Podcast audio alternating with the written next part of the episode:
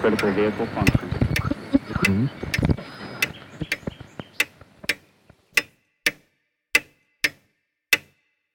Herzlich willkommen zu Zukunft Denken, Episode 41. Der Titel der heutigen Episode ist Intellektuelle Bescheidenheit, beziehungsweise was wir von Bertrand Russell und der Eugenik lernen sollten. Man könnte die Episode aber auch nennen, Wer wirft den ersten Stein? Die Motivation zu dieser Episode ist mir gekommen, wie mein altes Buch von Bertrand Russell in die Hände gefallen ist. Bertrand Russell war ein Philosoph, Logiker und Intellektueller, den ich eigentlich bis heute sehr schätze. Und dieses Buch zeigt, warum wir meist scheitern, wenn wir Menschen versuchen, eindeutig in Schubladen zuzuordnen. Wir werden, glaube ich, sehen, wie genau man hinschauen muss und welche Rolle der Kontext einer Aussage häufig spielt, wie wichtig konstruktive und auch harte Kritik ist, aber auch, dass wir Ambiguität zulassen sollten, wenn wir nicht selbstgerecht und überheblich sein wollen. Ich möchte aber dazu sagen, die Auseinandersetzung mit diesem Buch ist nicht einfach. Es ist in vielerlei Hinsicht ein krasses Beispiel, aber gerade darum so lehrreich, wie ich meine, und es hilft, bescheidener und maßvoller in der Kritik zu werden, mit sich selbst und, ich glaube, auch mit anderen. Aber fangen wir am Anfang an. Bertrand Russell war einer der wichtigsten Philosophen und Logiker des 20. Jahrhunderts, geboren 1872 und 1970 mit fast 100 Jahren verstorben.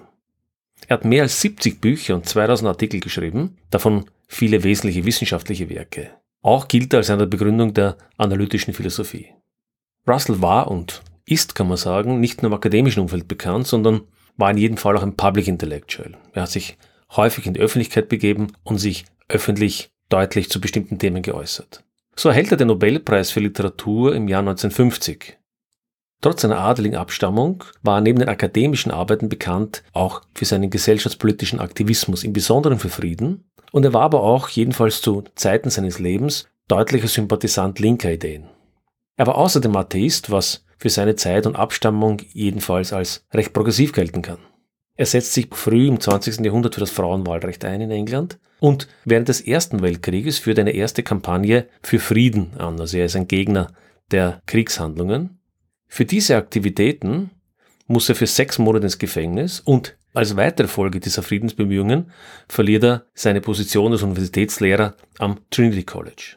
Nach dem Zweiten Weltkrieg wird er zum flammenden Kämpfer gegen Atomwaffen und führt auch hier eine, man kann sagen, intellektuelle Speerspitze an. Bekannt ist etwa das Russell-Einstein-Manifest, das er gemeinsam, wie der Name nahelegt, mit Albert Einstein im Jahr 1955 herausgab, um auf die existenziellen Gefahren durch Atomwaffen hinzuweisen. Dieses Manifest hat international große Aufmerksamkeit erfahren und selbst seine letzten Lebensjahre widmet Russell Kampagnen gegen Atomwaffen, den Vietnamkrieg und führt auch hier große Demonstrationen an. 1961 wird er, mittlerweile 89-jährig, wieder zu einer Gefängnisstrafe wegen seines Friedensaktivismus verurteilt. Viele seiner Texte und Bücher sind bis heute relevant meines Erachtens nach und durchaus auch für eine große Leserschicht gut lesbar, etwa Eroberung des Glücks oder Lob des Müßiggangs, Warum ich kein Christ bin und natürlich die große und umfangreiche Philosophie des Abendlandes.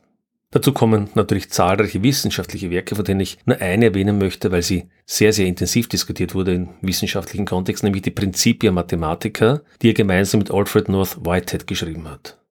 Und dann gibt es dieses Buch Marriage and Morals, also etwa übersetzt Ehe und Moral. Marriage and Morals wurde im Jahr 1929, also zwischen den Weltkriegen veröffentlicht.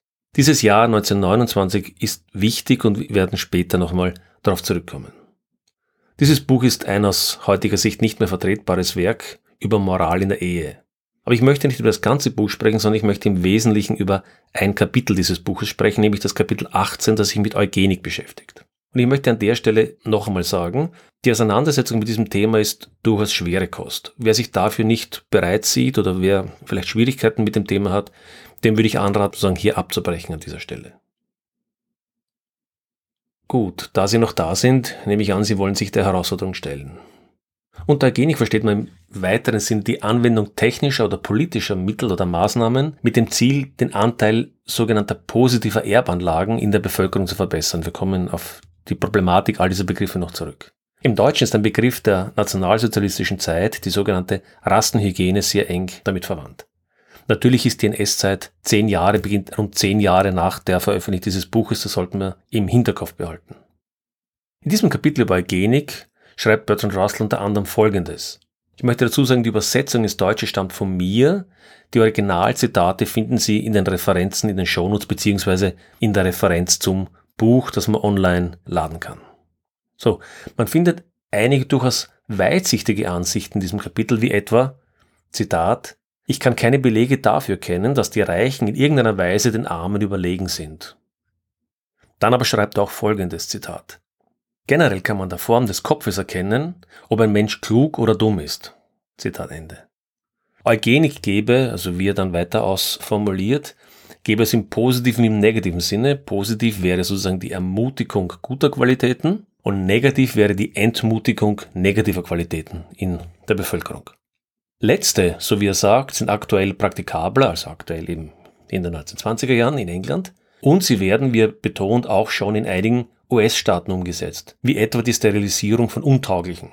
Und er vertritt dann weiter die Meinung, dass dies auch etwas wäre, was man unmittelbar in England umsetzen könnte. Zitat Alle domestizierten Tiere haben sich durch wissenschaftliche Zucht enorm verbessert. Und es steht außer Diskussion, dass Menschen durch vergleichbare Methoden in beliebige gewünschte Richtungen verändert werden können. Etwas weiter unten, Zitat. Wie jeder weiß, sind schwachsinnige Frauen dazu geneigt, eine enorme Zahl an unehelichen Kindern zu bekommen, die alle in der Regel völlig wertlos für die Gemeinschaft sind. Zitat Ende.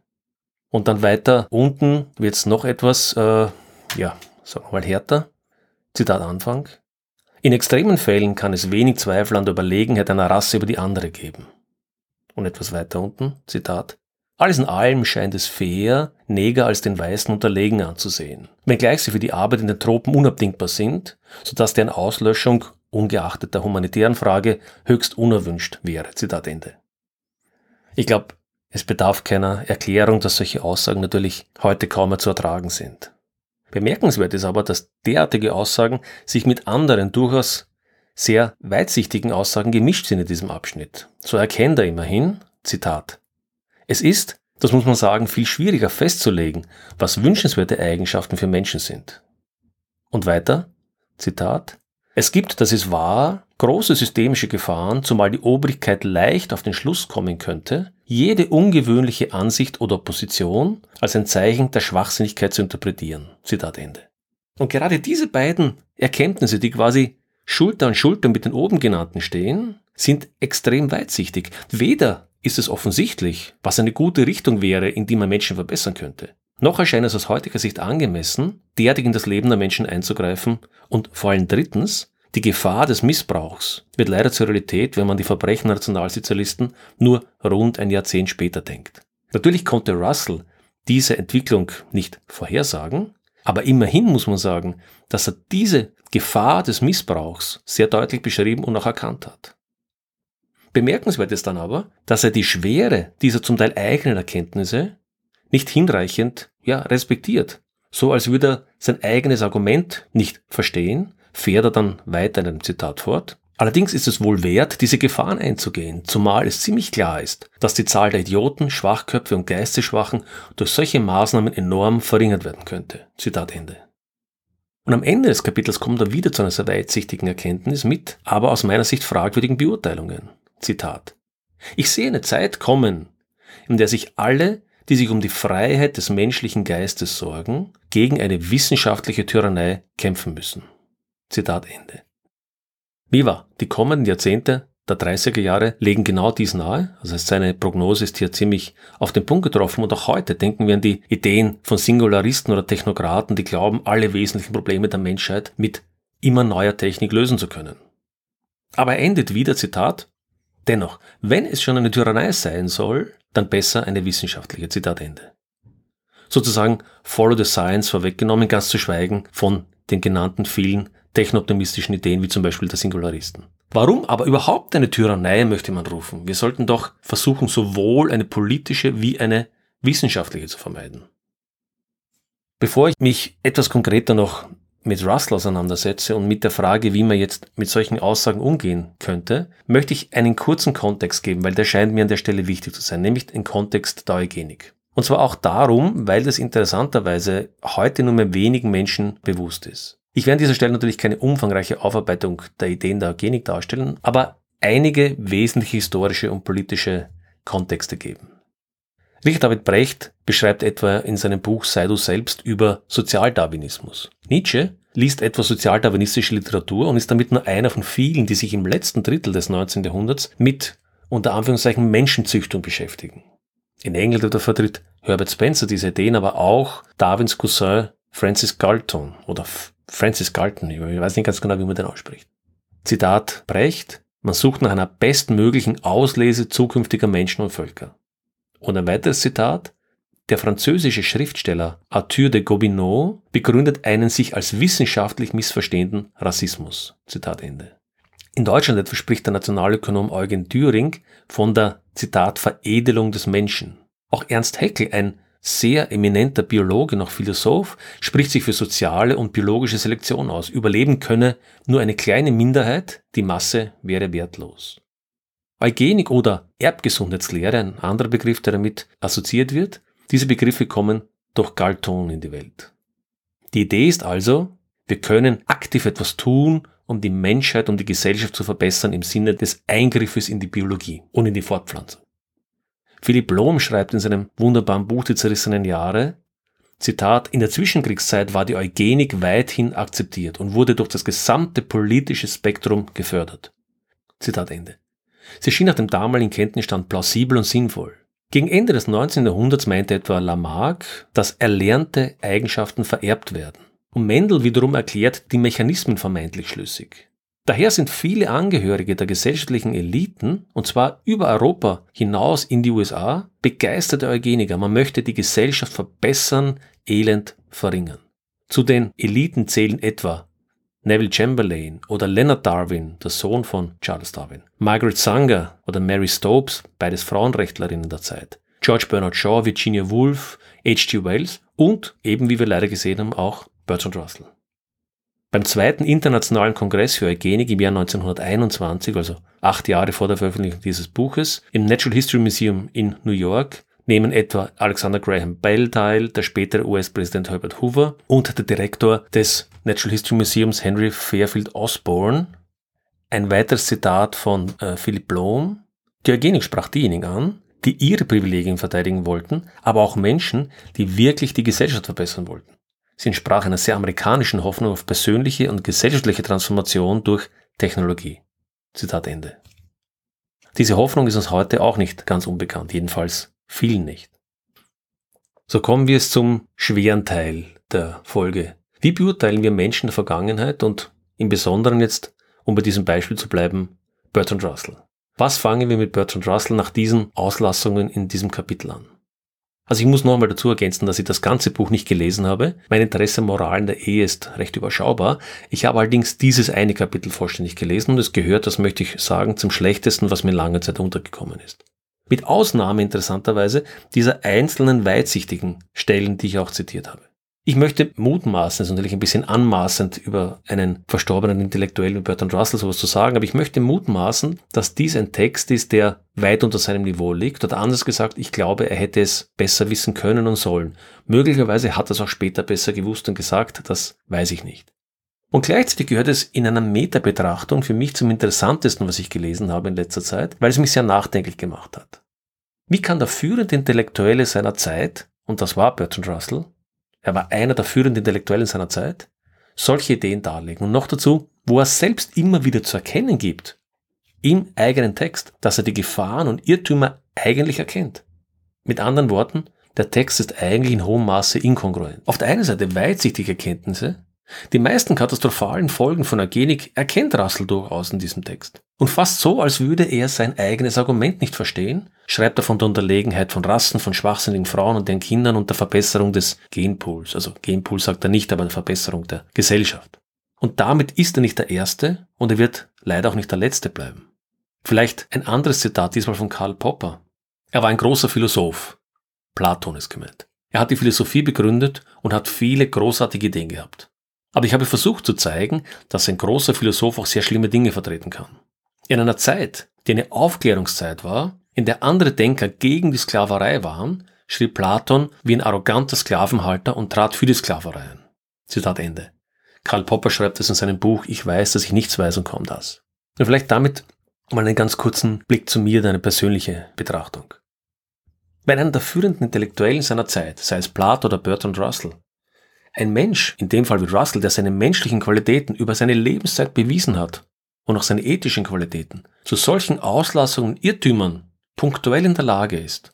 Ein Mensch, dessen andere Ansichten und Schriften, soweit ich sie kenne, nach wie vor beeindrucken können. So muss ich sagen, hat mich diese Lektüre beschämt. Und zwar nicht einmal im ersten Sinne für Bertrand Russell, sondern in der Frage, was darf ich von meinen eigenen Meinungen und Ansichten halten. Wenn ein Intellektueller wie Russell zu solchen Irrtümern fähig ist, zu welchen bin ich selbst fähig? Und wie soll ich mit anderen Menschen umgehen, die Dinge sagen, die ich für verstörend halte oder auch für grundfalsch?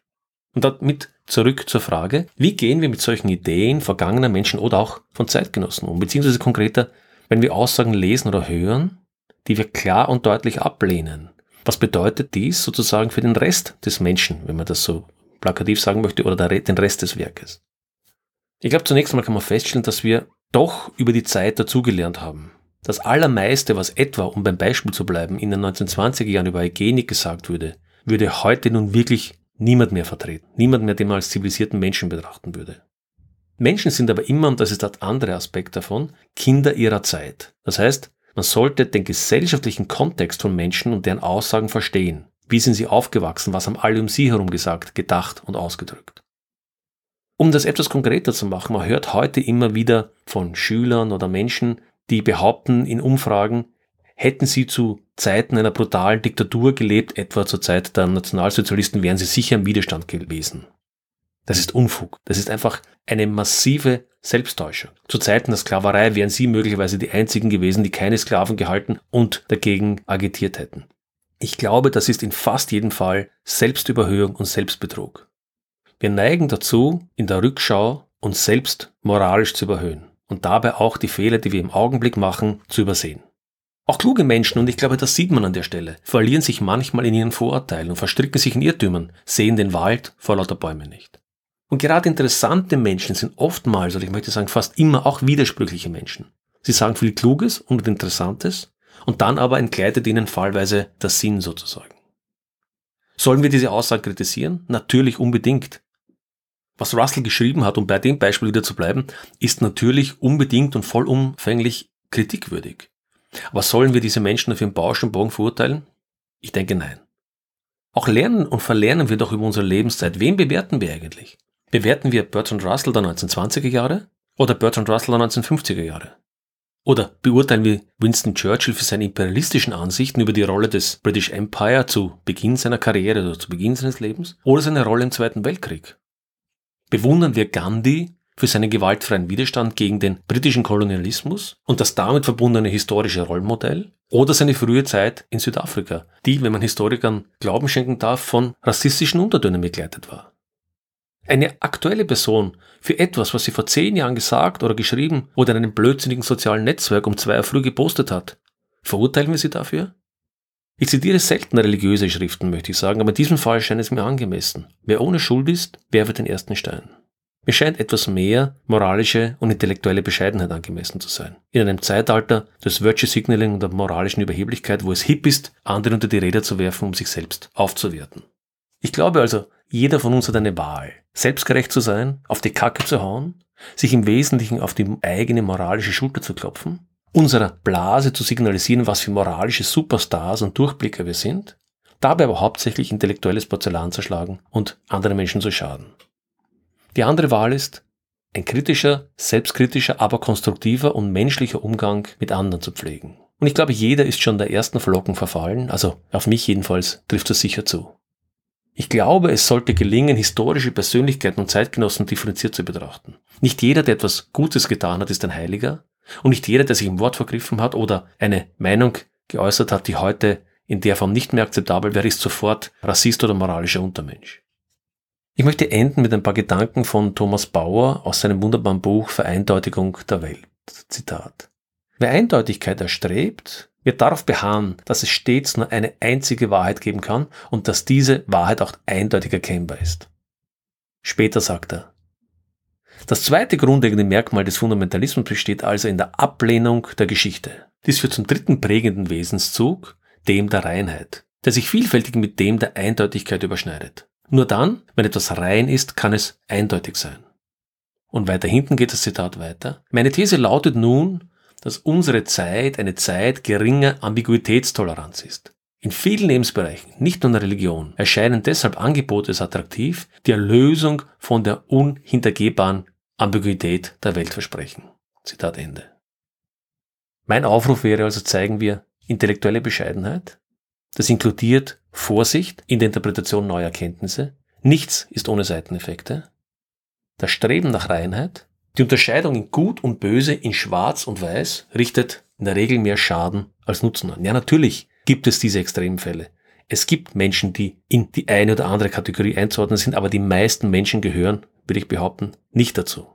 Diskutieren wir Ideen kritisch, sehr kritisch, behandeln wir einander aber zivilisiert und nehmen wir nicht automatisch die extremste Auslegung jeder Aussage an. Und damit ein letztes Wort zu Wissenschaft und deren Anwendung, wie ich gerade gesagt habe. Erkenntnisse der Wissenschaft und im Besonderen die Anwendung dieser Erkenntnis sollte mit großer Vorsicht und Bescheidenheit erfolgen. Wissenschaft weiß niemals, sie ist nur, wenn sie gut gemacht ist, der beste Stand des aktuellen Wissens.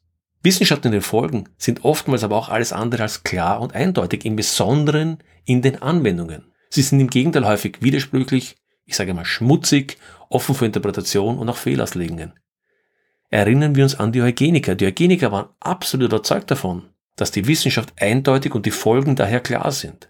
Das waren die führenden Wissenschaftler und Intellektuellen der Zeit. Follow the Science hätten die Eugeniker möglicherweise mit moderner Technologie gerufen.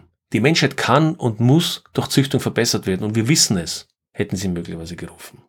Heute wissen wir es besser. Um mit Karl Popper zu enden, Zitat, wir dürfen nie vorgeben zu wissen und dürfen nie große Worte gebrauchen.